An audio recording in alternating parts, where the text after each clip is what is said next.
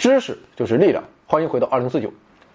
不论是 PC 的键盘还是手机上的键盘，我想这是你每天都离不开的东西啊！要不还怎么和小姐姐谈笑风生？而我们现在所使用的键盘被称为 QWERTY 键盘，也就是键盘第一行的前六个字母所拼成的单词。那么键盘上的字母为什么要这样反直觉、不按顺序的排列呢？它起源于何时？这样排列有什么深层次的、不知道高到哪里去的原因吗？现在我就明确告诉你没有原因。首先，我们来看 QWERTY 键盘是如何诞生的。一八六六年，在美国威斯康辛州密尔沃基的一个小车间中，一位名叫克里斯托弗·莱瑟姆·肖尔斯的出版商准备搞一个大新闻，他要在这里搞一个小发明创造，这就是能自动为书籍编辑页码的机器。这样发明如果搞成了啊，说不定他就可以从此走上财务自由之路。正所谓一个好汉三个帮。凭自己的力量是不行的，于是没多久，他的发明家朋友卡洛斯·格里登也加入了进来。皇天不负有心人啊，最终经过不懈的努力，没搞成。但是在1867年7月，肖尔斯偶然在《科学美国人》杂志上读到了一则关于打字机器的简短说明，这给了他启发，发财的机会又来了。于是这哥俩决定改变研究方向。他们要创造一种机器，使人能以书写的两倍速度来打印出自己的思想。这下搞成了。一年之后，他们便拥有了三项专利。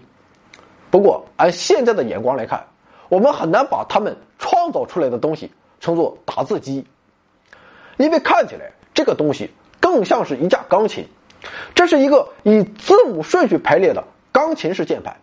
字母和数字共有两排，第一排的字母依次是 N O P Q R S T U V W X Y Z，第二排的字母依次是 A B C D E F G H I J K L M。这么排列也不要紧，但问题是这架机器很容易发生故障啊，动不动就坏，而且字行也容易偏斜，最后打着打着就变成斜眼了。不过即便如此，肖尔斯还是给潜在的投资人写了信。而其中的一位名叫詹姆斯·登斯莫尔的投资者，立刻就买下了这项发明四分之一的专利。要说登斯莫尔这个人还是很有投资眼光的。要知道，这时候他连肖尔斯的打字机长什么样都不知道。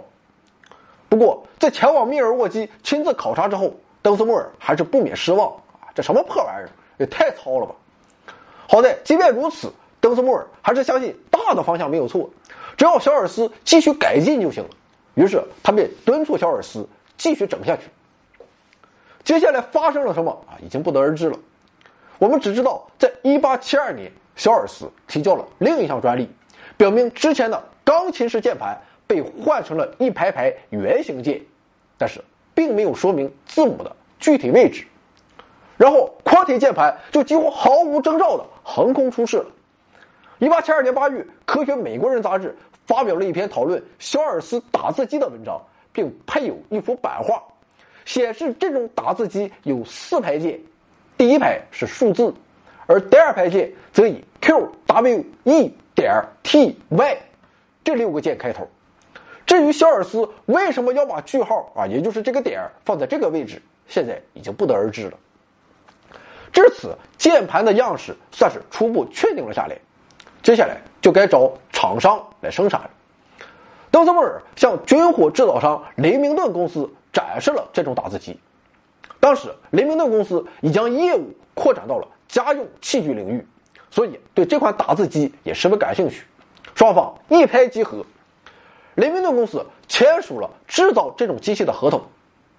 但是，不知是什么原因，雷明顿公司生产出来的打字机还是和肖尔斯的发明有点不同。他们把第一排字母改成了 Q W E R T U I O P Y，也就是说，这个键盘和我们现在的几乎一样，唯一的不同就是把句号给去掉了，同时把 Y 放到了最后面。但是对于这一改动，小尔斯明显不乐意，他要求把 Y 重新放到 T 和 U 之间。雷明顿公司想了想啊，这也不算事儿，于是 Q W E R T Y 就这样第一次被组合在了一起。一八七四年，雷明顿公司向市场推出了一号打字机，很快它便成为了世界上第一款获得成功的书写机器。而到了一八九零年，美国已经有超过十万个 QWERTY 键盘投入使用，可见。QWERTY 键盘是从19世纪70年代的最初设计中逐渐演变而来的。即使我们已经不知道肖尔斯的初衷，那么我们可不可以推测出来这种设计是从何而来的呢？一个比较流行的解释是，QWERTY 键盘可以让打字者慢下来，这样就可以避免机器发生故障。而让打字者慢下来的方法，便是把常见的。成对字母给分开，但显然这个说法它不可能是真的，因为英语中第二常用的字母组合是 e r 啊，这个俩就是紧挨着的，而最常见的字母组合是 t h，这个俩离得也是很近。事实上，一九四九年的一次统计分析表明，QWERTY 键盘实际上比随机排列的键盘有更多的彼此靠近的字母组合。另一种说法认为，这种键盘设计可以让人们在首行就迅速打出 typewriter code 这一组合。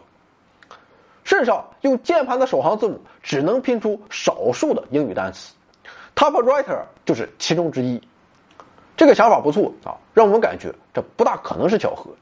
这些字母的确不像是偶然才凑在一起的，但可惜的是，并没有什么历史证据来支持这一观点。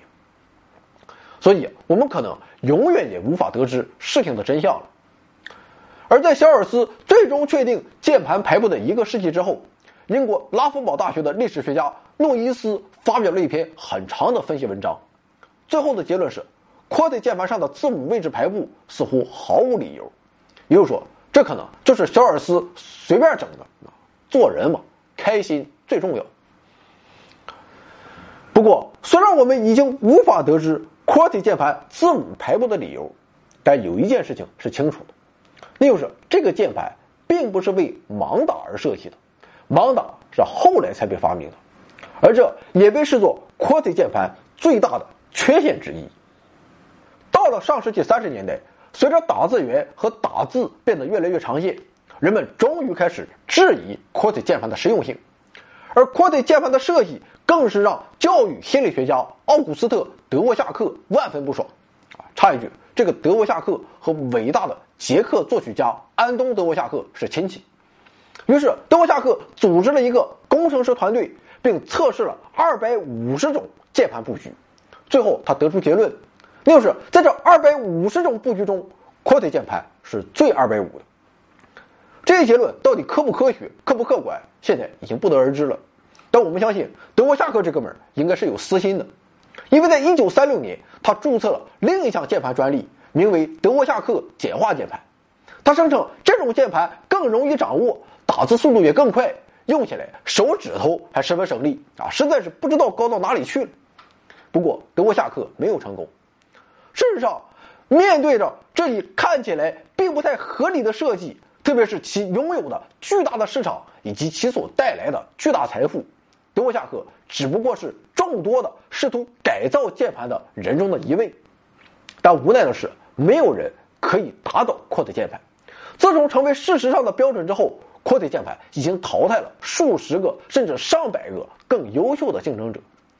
从机械打字机到计算机，再到现在的触摸屏，QWERTY 键盘已经实现了无缝衔接。成为了我们生活中不可或缺的一部分。那么这就不禁让我们联想到了如今的一个商业事实：很多人都梦想着打败微信啊，打败淘宝，甚至要干掉高铁，而且还声称自己有更好的方案。也确实，我们得承认，微信与淘宝一定存在着某些不合理的地方。但是，他们既然已经拥有了如此庞大的用户基础，只要不是那么糟，想要打败它又谈何容易？惯性的力量实在太过强大，而唯有一次彻底的产业升级与转型，也许才可以淘汰旧的产品，并将新的产品推向现实。正所谓，一个产品的命运固然要靠自我奋斗，但更要考虑到历史的进程啊。另外，我也想到啊，有些事儿下手还是得趁早，晚了就没你的份儿。虽然我们不是第一个做自媒体的啊，更不是第一个做娱乐节目的，但有一件事儿恐怕我们真的是第一个。所以今天我要再度发出呐喊：我要和女粉丝睡觉，不要钱。回到二零四九微信订阅号已全面升级，微信搜索“回到二零四九”或 “back to 二零四九”，阅读节目文本，还有更多惊喜，精神的、物质的，还有你懂的。